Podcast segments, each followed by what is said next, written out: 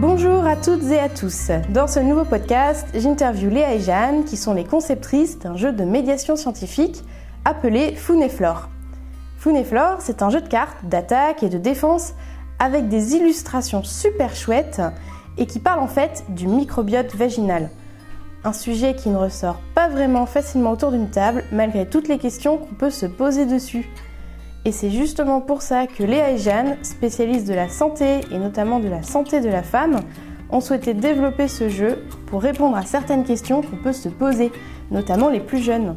Dans cette interview, Léa et Jeanne nous expliquent comment elles ont fait pour concevoir leur jeu, les accompagnements dont elles se sont entourées et nous donnent des conseils d'après leur expérience pour celles et ceux qui souhaiteraient se lancer dans un projet de jeu pour la médiation scientifique.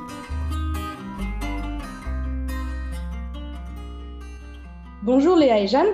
Euh, est-ce que vous pourriez nous dire euh, ce que vous faites dans la vie et euh, comment vous est venue l'idée de créer le jeu Flore Du coup, moi je m'appelle Léa monde, je suis économiste de la santé. J'étais en postdoc à l'époque où on a lancé le jeu. Bah, Jeanne et moi, on est amis depuis longtemps, depuis une dizaine d'années. Et en fait, on discute souvent de nos sujets d'études euh, respectifs, puisque Jeanne, elle est épidémiologiste et moi, je suis économiste de la santé. Donc, on travaille toutes les deux autour de questions de santé, mais avec des approches euh, différentes. Et je pense qu'on avait aussi envie de lancer un projet perso à ce moment-là. du coup, euh, on était intéressés tous les deux par les médiations scientifiques. Et donc a germé l'idée de faire un jeu sur le microbiote vaginal qui était le sujet de thèse de Jeanne on s'est dit que, enfin, il y avait une dimension un peu militante dans ta thèse, euh, Jeanne, je pense, que je te laisserai expliquer. Mais du coup, il y avait cette idée que ça serait bien de parler plus de ce sujet et de faire un, projet de médiation scientifique euh, un peu drôle euh, qui permette de, de développer ces sujets-là, notamment auprès d'un public jeune. Et pour la petite histoire, on était en fin de soirée assis sur une place. Je sais pas ce qu'on faisait là. Je crois qu'on attendait peut-être un bus au moment où a germé l'idée. Et depuis, on, s'y est accroché. Ouais, on va revenir peut-être sur euh, juste après sur comment a germé l'idée et s'est concrétisée. du coup, juste pour préciser, moi, mon parcours, moi, je suis épidémiologiste en maladies infectieuses. J'ai fait une thèse à l'Institut Pasteur et à l'Université de Versailles-Saint-Quentin en Yvelines. Et j'ai choisi un sujet de thèse qui me parlait par rapport à mon vécu personnel, d'avoir eu plein de problèmes gynéco, d'avoir entendu autour de moi pas mal de copines qui avaient aussi des problèmes gynéco. C'est ça un peu peut-être la mini dimension militante du sujet. C'est que du coup, moi, j'ai vraiment choisi ce sujet parce que c'était important pour moi de d'acquérir des connaissances sur euh, la question voilà, de la santé gynéco santé génitale. Euh, moi, mon sujet, c'était vraiment spécialisé sur le microbiote vaginal et infections sexuellement transmissibles chez les femmes. Et, euh, du coup, tout au, long de ma thèse, enfin, régulièrement, je partageais un peu ce que moi j'apprenais euh, dans, mes travaux avec mes copines, en soirée, autour d'un, verre, en resto, peu importe. Euh, et souvent, il y avait quand même, je trouvais qu'il trouvait un peu toutes les deux avec Léa qu'il y avait souvent pas mal d'intérêt pour ces questions-là. Euh, peu de connaissances, euh, des expériences assez variées, pas forcément trop de matériel d'ailleurs dans la littérature scientifique qui répondent vraiment aux, aux, demandes des femmes. Mais en tout cas, sur mon sujet à moi, j'avais l'impression qu'il y avait un intérêt à connaître mieux ces sujets-là. Donc voilà pour un peu nos backgrounds. Peut-être on devrait parler du blog aussi.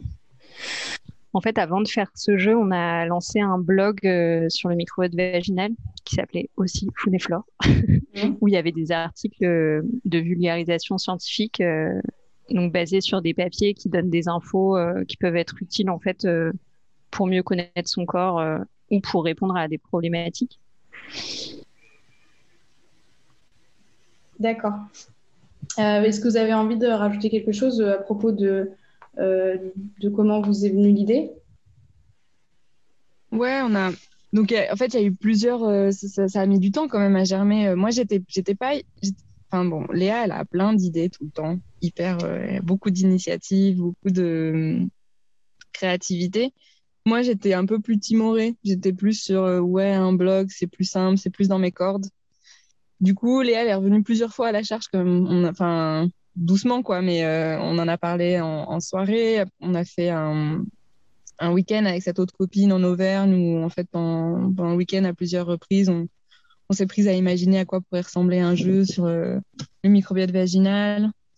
Et puis, ce qui a pour moi vraiment déclenché le truc, c'est que en fait, nous, dans nos métiers, on reçoit souvent des newsletters avec des informations sur euh, les différents appels à projets euh, pour enfin, tout type de projet, que ce soit des gros projets européens ou des petits projets de médiation scientifique. Et en fait, il y a eu un appel euh, à projet de la Diagonale Paris-Saclay, donc c'est la section un peu médiation scientifique ou, ou lien sciences et société de l'Université Paris-Saclay. Donc un appel à projet qui s'appelait l'appel à projet Coup de pouce en 2018 où il filait 5000 euros euh, max pour des petits projets de médiation scientifique. Ça pouvait être des jeux, des, ateliers artistiques, ce genre de choses. Et, euh, et en fait, Léa m'a envoyé ce truc euh, en mode la deadline c'est dans quatre semaines, vas-y on tente un truc, ça nous ça nous ça nous coûte pas grand chose, c'est trois pages à remplir et, on le tente et on, voit quoi.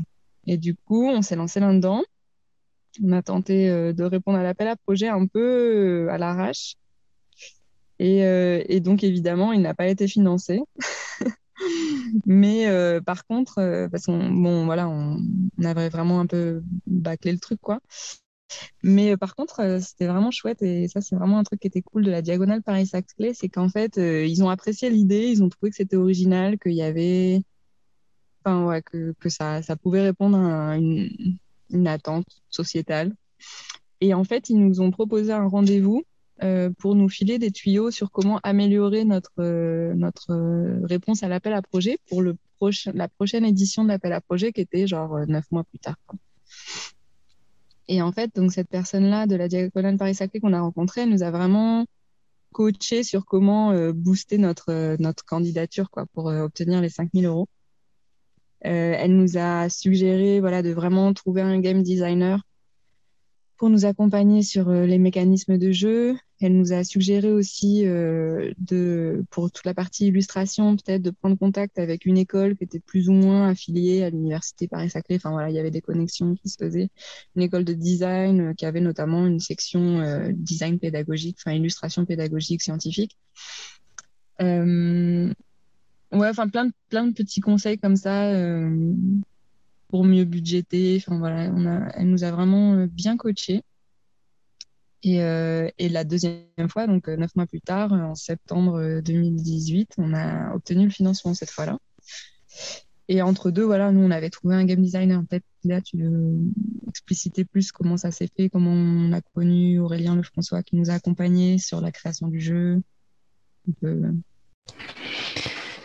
Ouais, du coup, cet appel à projet, euh, peut-être euh, on devrait expliquer pourquoi aussi on, avait besoin d'un appel à projet, parce que nous, on ne s'est pas financé dessus. Mais c'était aussi l'idée d'avoir un cadre euh, qui nous lance en fait dans le projet. Parce que sinon, ça peut rester une idée en l'air assez longtemps. Et en fait, Aurélien, c'était un ami d'amis. Je ne sais plus exactement comment on savait que Florine avait un pote qui s'appelait Aurélien et qui était game designer. Je pense qu'elle nous en avait déjà parlé. Et du coup, on l'a contacté euh, assez rapidement euh, pour lui demander si ça le tentait de nous accompagner. Ok. Et euh, du coup, comment s'est passé cet accompagnement entre game designer et votre projet? Bah, De manière assez euh, simple. On s'est rencontrés tous les trois, on a discuté du projet. Donc lui nous a tout de suite dit que ce qui était pas mal dans notre projet, c'est que c'est, enfin, on avait un public cible et un thème assez précis. Euh, je sais pas, il était assez enthousiaste sur le fait que ça puisse aboutir. On avait un mécanisme de jeu déjà en tête euh, qui était aussi relativement simple. Et du coup, il nous a proposé de le voir. Euh, en fait, au début, ce qu'il nous avait proposé, c'était de le voir, je sais plus combien de jours, mais un certain nombre de jours, espacés de peut-être euh, deux mois.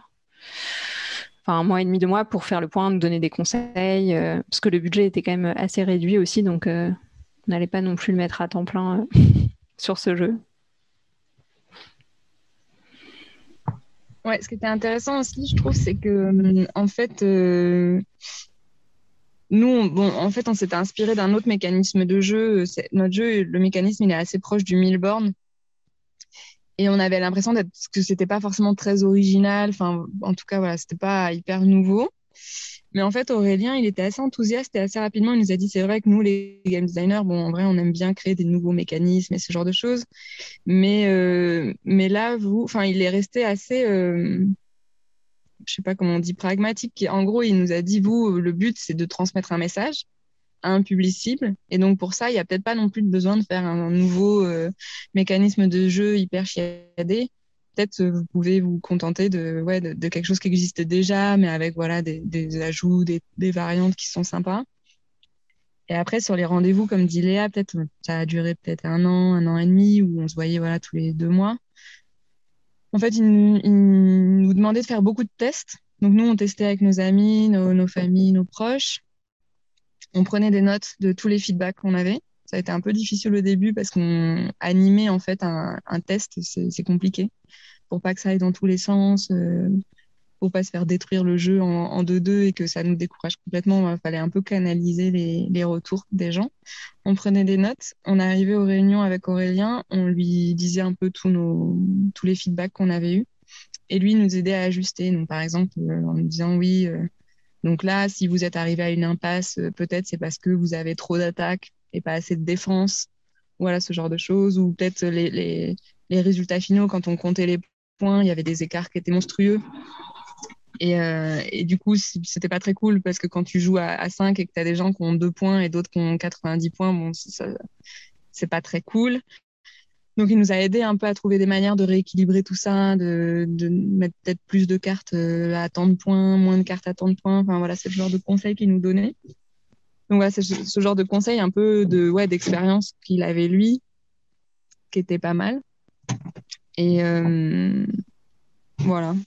Pour ma part, ouais, c'est un peu ça le, genre d'accompagnement. Lui aussi, il l'a un peu testé avec ses, collègues, avec des amis à lui. Il nous a aussi recommandé des endroits dans Paris on pouvait aller, des espèces de jeux où il y avait des gens qui étaient motivés pour tester des jeux, qui, qui, qui faisaient ça régulièrement et qui appréciaient ça.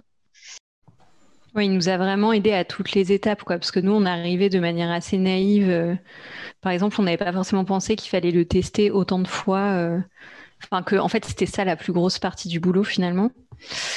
Et sur, euh, sur le mécanisme de jeu, il y a des trucs qu'on, qu'on, où on avait eu l'idée de manière un peu intuitive et il nous a dit ah ouais ça c'est bien parce que là ça ajoute euh, du choix. Donc parfois c'était de formaliser aussi des, des idées qu'on avait eues un des trucs qu'il nous a dit aussi les premières fois où on s'est vu, enfin la première fois, moi il y a deux trucs qui m'ont un peu marqué. Déjà, il nous a dit que les jeux pédagogiques c'était souvent des genres de trivial poursuite et que ça c'était le, pire des jeux parce que ça t'apprenait rien par le mécanisme de jeu et que par contre euh, si tu savais pas c'était assez punitif.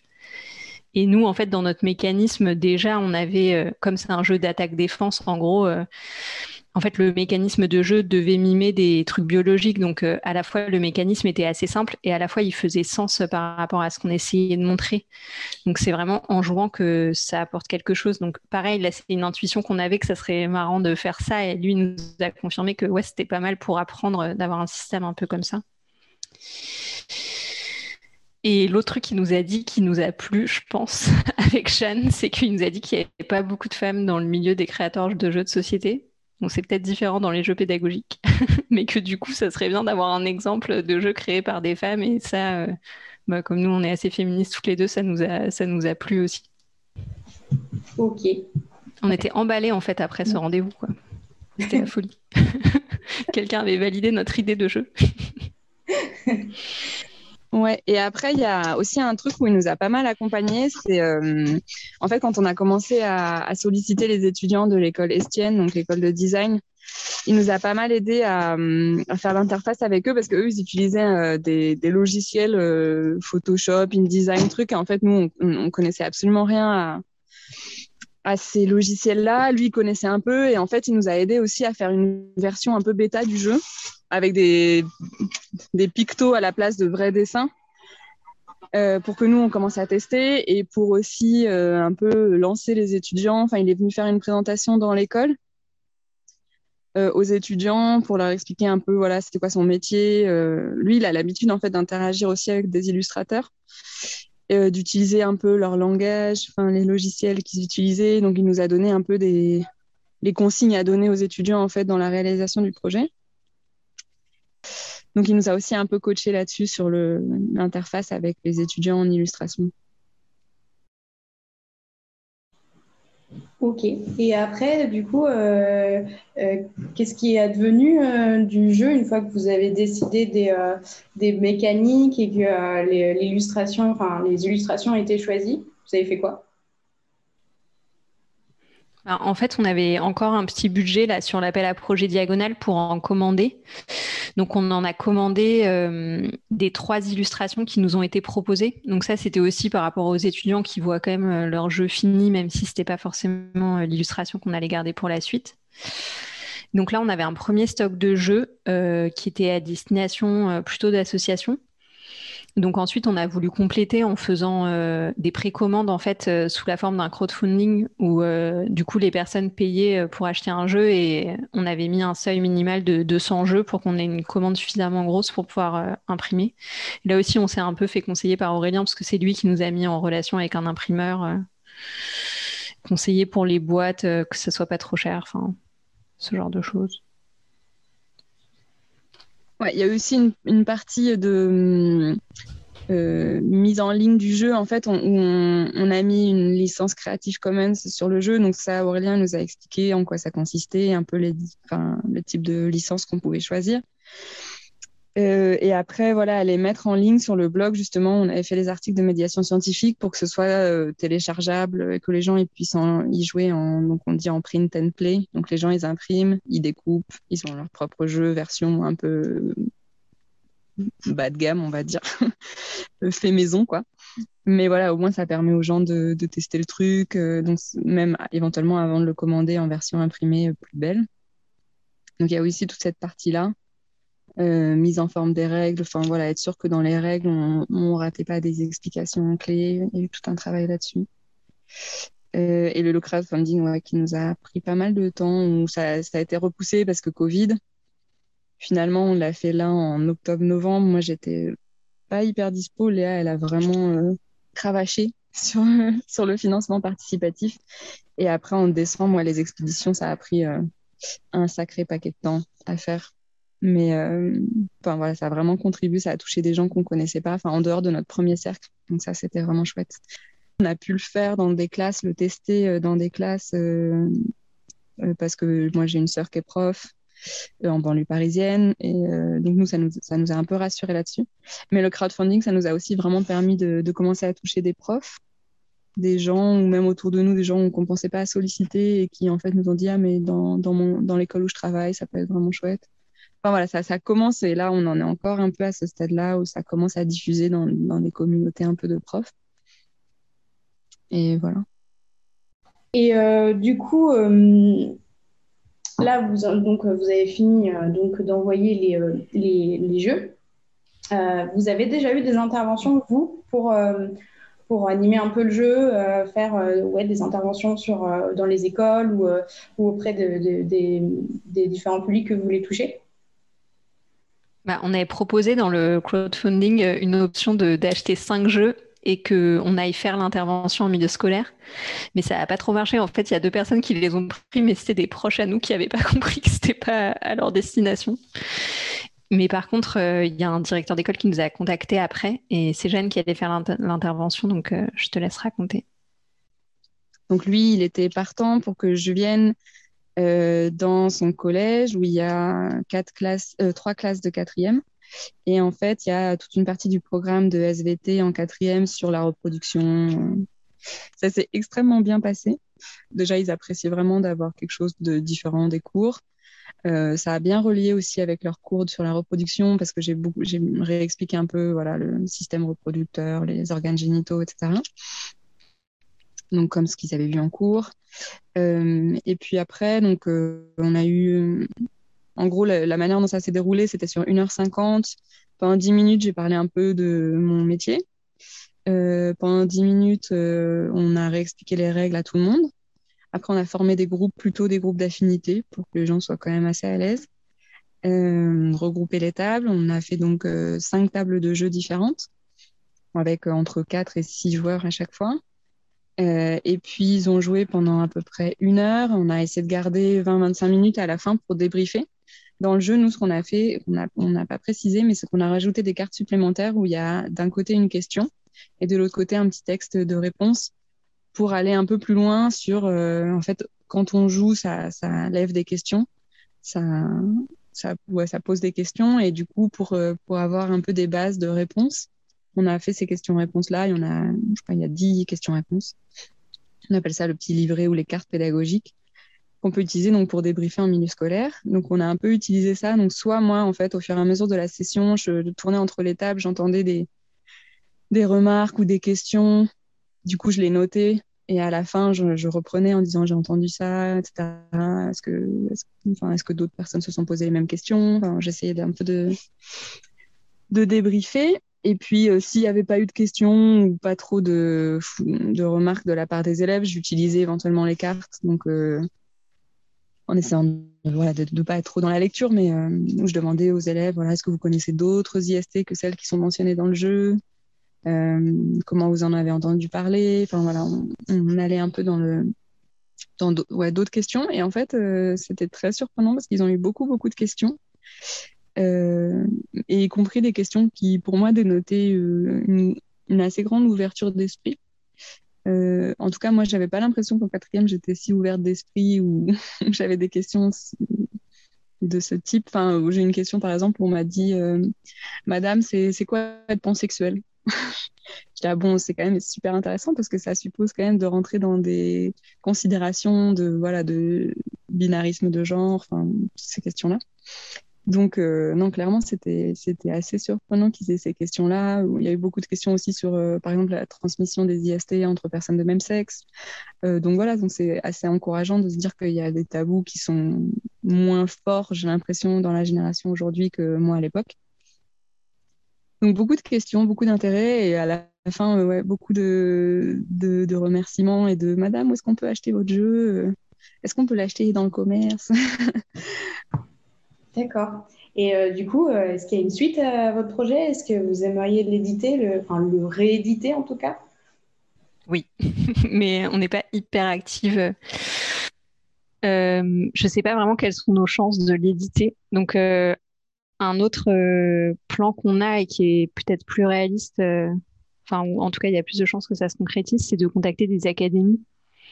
Parce que si on a euh, un intérêt du point de vue de l'éducation nationale et qu'ils veulent nous en commander, en fait, on peut refaire une commande auprès de l'imprimeur directement. Et nous, notre objectif, c'était quand même de toucher un public jeune. Donc, le milieu scolaire, c'est pas mal pour toucher le public général et pas seulement des gens qui se posent déjà des questions.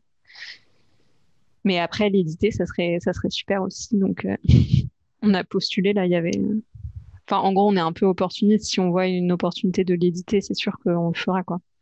Mais par contre, refaire un crowdfunding, euh, je suis pas sûre parce que ça a pris quand même beaucoup de temps entre l'animation de la campagne et ensuite euh, les envois aussi. Enfin, pourquoi pas, mais enfin, faudrait qu'on ait le temps toutes les deux à un moment. Euh, j'aurais. Euh, allez, j'ai deux petites questions en fait encore à vous poser. Euh, pour vous, c'est quoi en fait, selon l'expérience que vous avez eue, c'est quoi du coup l'intérêt de faire d'un jeu pour de la médiation scientifique? Bah, nous, du coup, euh, dans l'expérience qu'on a eue dans les classes, euh, les élèves, ils rentrent dedans, mais en deux secondes, quoi. Quand on leur dit qu'il y a des attaques et des défenses euh, qui vont pouvoir donner des chlamydia à leurs copains, tout de suite, ça les fait rigoler. Enfin, du coup, ça permet vraiment d'ouvrir un espace assez sympa où ils sont détendus, ils se sont un peu amusés. En même temps, ils ont vu des mots qu'ils connaissaient pas. Donc, pour moi, c'est un peu de les, plonger dans un sujet pour nous. Et ça permet aussi de cadrer un peu un déroulé. Nous, on a fait un déroulé d'atelier aussi à proposer où euh, on parle un peu du sujet, ensuite on fait le jeu et ensuite on fait le livret pédagogique. Et ça permet d'être euh, bah, plus divertissant que juste une intervention euh, qui, se, qui ressemble à une conférence. quoi. Ouais, ça peut être aussi une entrée dans le sujet, c'est-à-dire peut-être le jeu en soi va pas couvrir tous les, les aspects, mais du coup, nous, le fait, par exemple, qu'on ait rajouté le truc de livret pédagogique au jeu et qu'on ait prévu dans le déroulé une phase de débriefing avec les élèves, ça permet de d'aller un peu plus loin que juste le jeu. Enfin, c'est sûr que nous, dans le jeu, par exemple, il y a que deux IST qui sont mentionnés, que la média et l'herpès. Et il est évident qu'il n'y en a pas que deux, mais euh, enfin ouais, ça peut être une manière d'aborder un sujet, euh, d'avoir une porte d'entrée qui soit un peu simple, et après, il faut trouver un moyen, soit après de rediriger vers d'autres sources d'informations plus complètes, soit de, enfin ouais, disons que ça peut être un premier pas, quoi. Nous, ça, c'est aussi, bon, comme on a diffusé par exemple le site internet où les élèves pouvaient télécharger le jeu s'ils en avaient envie. En fait, sur ce site internet, il y a aussi les articles de médiation scientifique qu'ils peuvent lire comme ça sans que personne sache qu'ils sont allés les lire. Donc là, après eux, ils peuvent aussi faire ce travail d'information et, aller chercher des infos qu'ils n'oseraient peut-être pas demander en classe parce que bon, il y a quand même encore un petit tabou ou, juste une lassitude, quoi, parce qu'au bout de deux heures sur un sujet, on a envie de passer à autre chose. Donc ouais, ça peut être une chouette porte d'entrée. Et au niveau euh, plus euh, public général, que nos amis ou notre famille, à chaque fois ça a soulevé des questions euh, qui seraient pas venues dans une conversation en fait. à la fois sur, on voit qu'il y a des personnes qui savent pas des, des trucs super basiques, que une femme ménopausée elle a plus ses règles, ce genre de choses, et des sujets un peu plus précis parce que le jeu rentre quand même euh, un peu dans les détails. Et euh, enfin, je sais pas pour toi, Jeanne, mais moi j'ai l'impression que ça a été systématique, qu'à chaque fois les personnes elles ont appris un truc, euh, quel que soit leur âge, ou ce qu'elles connaissaient déjà avant. Oui, il y a un truc juste pour ce sujet-là, très sympa, c'est en classe en tout cas, c'est les tables où il y a que des garçons c'est vraiment euh, parce que dans le jeu, on a un vagin, il faut avoir la flore vaginale la plus protectrice possible et d'entendre euh, les garçons en fait vraiment être dans cette expérience euh, subjective de je suis une femme, j'ai un vagin, il faut que j'en prenne soin. Enfin voilà, c'est des trucs, ça les oblige à, à, se mettre à la place des femmes et puis à être dans cette démarche de je prends soin de mon corps, qui est un truc qui est pas hyper valorisé chez les hommes. Ce jeu-là, ça les a vraiment, ça les a vraiment mis dans cette dans cette posture-là et ça les a rendus très, ouais, j'ai l'impression qu'en tout cas, il y avait ce désir-là d'être attentif à ce qui se passe dans le corps de l'autre aussi. Donc c'était chouette. Et on souhaite intervenir chez des personnes assez jeunes, du coup, euh, peut-être avant leur vie sexuelle ou au début, parce que euh, on voudrait que les premières fois qu'ils ont IST une mycose ça, ou une mycose, ça soit pas euh, qu'est-ce qui se passe, j'ai des champignons dans le vagin, ou à, l'inverse, quand on leur en parle, si euh, une copine, que ce soit pour une fille ou un mec, leur dit ah, j'ai une mycose, c'est pas dire ah, c'est dégueu. Enfin, qu'ils aient entendu le mot une fois, même s'ils ont oublié tout le jeu, je pense c'est déjà quelque chose qu'ils disent ah ça existe, j'ai déjà entendu parler de ce truc, je crois qu'il y avait une défense, je sais plus ce que c'est. D'accord. Euh, ok, euh, bah, je, vais, poser ma dernière question au cas où vous avez des choses à rajouter. Euh, est-ce que qu'est-ce que vous donneriez comme conseil à des gens qui voudraient créer un jeu pour la médiation, pour faire de la médiation, des choses qu'il faut soit surtout pas faire ou des choses qui au contraire vont trop bien les aider? Est-ce que vous auriez des, des trucs, des tuyaux à donner? Ouais, déjà être accompagné, être accompagné par un game designer, je pense que c'est vraiment Enfin, vraiment, ça change le truc, quoi. tu, passes vraiment d'un truc d'amateur à quelque chose qui est vraiment pro et où tu vas vraiment pouvoir toucher les gens. Après, peut-être le deuxième conseil, c'est vraiment bien définir le public cible. Comme je disais tout à l'heure, les volumes un peu de, personnes que ça représente. Et du coup, adapter un peu la stratégie à ça, quoi. Et, pas forcément s'éparpiller à se dire, euh, moi, je suis fan de mon jeu, j'ai forcément envie que ça touche toute la planète. Euh, en vrai, ça va pas se passer. Donc, euh, vraiment être au clair sur euh, qui sont les publics cibles. Après, il peut y avoir des débordements et, voilà d'autres personnes intéressées, mais bien, définir ça. et après, c'est un truc qui va quand même durer probablement deux ans, voire plus. c'est vrai que nous, on n'avait pas forcément pensé à ça et ça va qu'on a de l'énergie, qu'on est copines, que ça nous fait plaisir, que voilà, mais enfin, c'est quand même un gros travail. Donc, il faut tenir la, distance et surtout euh, ménager ses potes parce que c'est eux qui vont tester le jeu 15, euh, 20 fois. Et voilà, faut, faut, faut avoir un gros réseau autour de soi de personnes euh, hyper volontaires pour, pour nous aider bénévolement à tester le jeu, à l'améliorer. Et voilà, nous, on a eu beaucoup de chance là-dessus. Moi, ce que, je peux ajouter là-dessus, c'est, je pense, euh, pour un jeu de médiation scientifique, il faut vraiment que ce soit simple. On ne veut pas passer trois quarts d'heure à expliquer les règles parce que c'est pas comme des jeux de stratégie où on va peut-être y jouer tous les samedis soirs. Là, il y a plein de gens qui vont jouer uniquement une fois. Euh, ils n'ont pas envie de passer plus de temps à comprendre les règles qu'à jouer. Et nous, même en faisant un jeu qu'on trouvait assez simple, euh, c'est quand même long et chiant d'expliquer les règles. Donc, c'est jamais trop simple, quoi vraiment euh, garder ça en tête. Peut-être se lancer assez tôt avec une euh, version bêta du jeu, donc euh, fabriquer avec ses petites mains. là, Aurélien il nous a dit aussi qu'il y a des poches en plastique, je crois que c'est pour les cartes Magic, où on peut mettre des cartes en papier pour que ça glisse et qu'on puisse jouer facilement assez tôt. Parce que, en fait, on peut théoriser le mécanisme de jeu, mais c'est vraiment le testant que qu'on va pouvoir l'améliorer et voir ce qui marche et ce qui marche pas. Ok, bah, en tout cas, c'est des super conseils. Euh, merci à vous, euh, Léa et Jeanne, c'est chouette. Euh, moi, j'espère tout, que de la réussite dans la suite de votre projet et, et, j'espère qu'on va pouvoir savoir aussi comment, comment ça continue d'évoluer et si vous, vous en avez d'autres aussi dans le même genre plus tard. D'ailleurs, à ce propos, est-ce que vous en avez d'autres des projets de médiation scientifique? Oui, on a. On veut un peu rester sur les mêmes sujets, peut-être aller plus loin, expérimenter d'autres formes de médiation scientifique. Mm. On a créé une association un peu spécifiquement pour être le support justement de ces, de ces projets de médiation scientifique, une association toute jeune qui s'appelle Agnodis, dans laquelle on est juste quatre copines pour l'instant.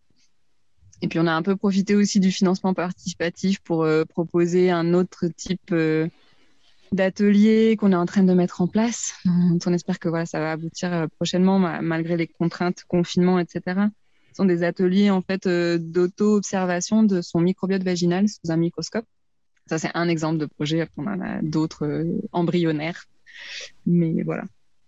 On a lancé un groupe de parole aussi sur l'IVG, qui est pour nous un autre moyen d'échanger de la connaissance de manière un peu horizontale où là, c'est en petit groupe, c'est notre euh, groupe de parole bêta, donc euh, plutôt avec des gens qu'on connaît. Euh, on est six dedans. Et donc, on espère lancer peut-être d'autres groupes de parole sur d'autres thèmes, toujours liés à la santé des femmes et dans une perspective féministe, parce que c'est l'objectif de l'association. D'accord, ça marche. Merci beaucoup à vous. C'était vraiment super intéressant. J'ai hâte Merci.